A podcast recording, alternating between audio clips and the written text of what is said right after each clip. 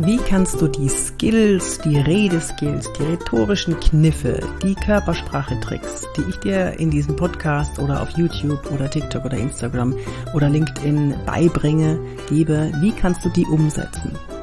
Das erfährst du heute in dieser Folge. Mein Name ist Yvonne de Barg. Ich bin Schauspielerin, Trainerin für Körpersprache und ich gebe jeden Tag, fast jeden Tag Präsentationstrainings oder stehe auf der Bühne, halte Vorträge zu Körpersprache oder auch gebe, gebe Kameratrainings und ähm, habe auch ein Programm, mach dich ausgebucht durch virale Videos. Ja, klar, als Schauspielerin kriegt man da so einiges Mitte 30 Jahren. Ich habe alles gedreht außer Bergdoktor und Tatort alles mögliche, Rosenheim äh, Küstenwache, äh, ein Fall für zwei. Also ich habe wirklich fast alles gedreht. Ich sag Edgar Wallace, wer sich danach da noch dran erinnern kann. Uh, uh, uh, uh, uh, der ist schon lange her.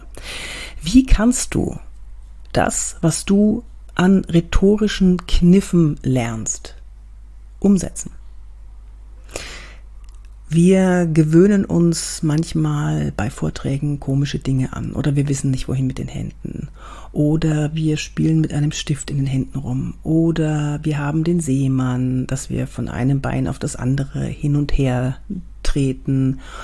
Oder wir schauen auf den Boden. Oder wir schauen die ganze Zeit auf unsere PowerPoint. Ähm, wie kriegst du dich jetzt selber dazu, dass du die rhetorischen Kniffe wie zum Beispiel Blickkontakt und äh, ruhige Bewegungen, Gesten stehen lassen oder Gesten einsetzen. Wie bekommst du dich dazu, die auch ein, das, das auch alles einzusetzen? Das gelingt dir nur, wenn du es ausprobierst und dann nochmal Feedback einholst selbst wenn du dich vielleicht erstmal nicht so wohl damit fühlst, zum Beispiel einer neuen Parkposition für die Hände oder mit stehen bleiben, Standpunkt einnehmen. Ich habe schon gehört, da hat mal einer zu mir gesagt, ich stehe dort wie ein Zinnsoldat. Äh, ja, erstmal fühlt sich das so an.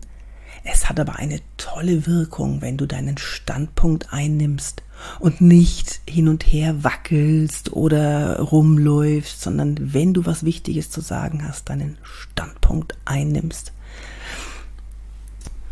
Und wenn du diese kleinen Skills ausprobierst, hol dir Feedback und du wirst merken von Mal zu Mal, du wirst besseres Feedback bekommen, noch besseres als bis jetzt. Und du wirst dich selber immer wohler fühlen damit. Warum? Du musst dir das so vorstellen, in unserem Gehirn sind ja so kleine, mm, so kleine Bahnen, die müssen von vernetzt werden und die werden so ganz zart vernetzt erstmal, wenn du dir was Neues angewöhnst. Und wenn du es dann nochmal machst, dann wird das stärker vernetzt. Und es ist wie so ein kleiner Trampelpfad, den du immer wieder gehst und der immer tiefer wird und immer fester wird. Und irgendwann wird aus diesem kleinen Trampelpfad eine dicke Straße, auf der kannst du ganz gemütlich, vielleicht sogar mit dem Fahrrad entlang pesen. So, das ist ganz sicher, das ist eine neue Angewohnheit, die ist dann in dir drin, die musst du gar nicht mehr abrufen. Ja, und dann kannst du dich, wenn du dich daran gewöhnt hast, wie du die Hände hältst oder wie du den Blickkontakt hältst, dann kannst du dich auf alles andere konzentrieren. Mit dem Blickkontakt ist das so eine Sache. Ich selber muss mich immer noch dazu zwingen, die Menschen anzuschauen, bis ich andocke darüber mache ich nochmal eine extra Folge, weil Blickkontakt halten, das ist eine hohe Kunst von der Bühne runter.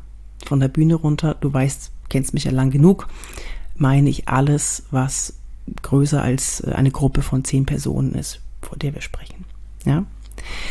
So, also üben, ausprobieren, schauen, ob es funktioniert, schauen, wie es funktioniert, dich daran gewöhnen, so dass es zu deinem wird. Ja, glaubst du, ich wusste vor 14 Jahren, als ich von der Schauspielerei, von der Kamera auf die Bühne gegangen bin, ich wusste, wo ich meine Hände parken soll? Nee, das sah furchtbar aus. Wenn du Videos von mir anschaust, von vor 14 Jahren, eine Katastrophe. Und jetzt mittlerweile denke ich überhaupt nicht mehr drüber nach, wo ich die parke, wie ich die parke, weil ich habe mich so daran gewöhnt, dass ich sie in Höhe meines Bauchnabels vorne zusammennehme und dann sofort losgestikuliere mit ruhigen, klaren Gesten, die ich auch mal stehen lasse und mit denen ich das Gesagte unterstreiche. Ich denke da nicht mehr drüber nach. Und so wird's dir auch gehen.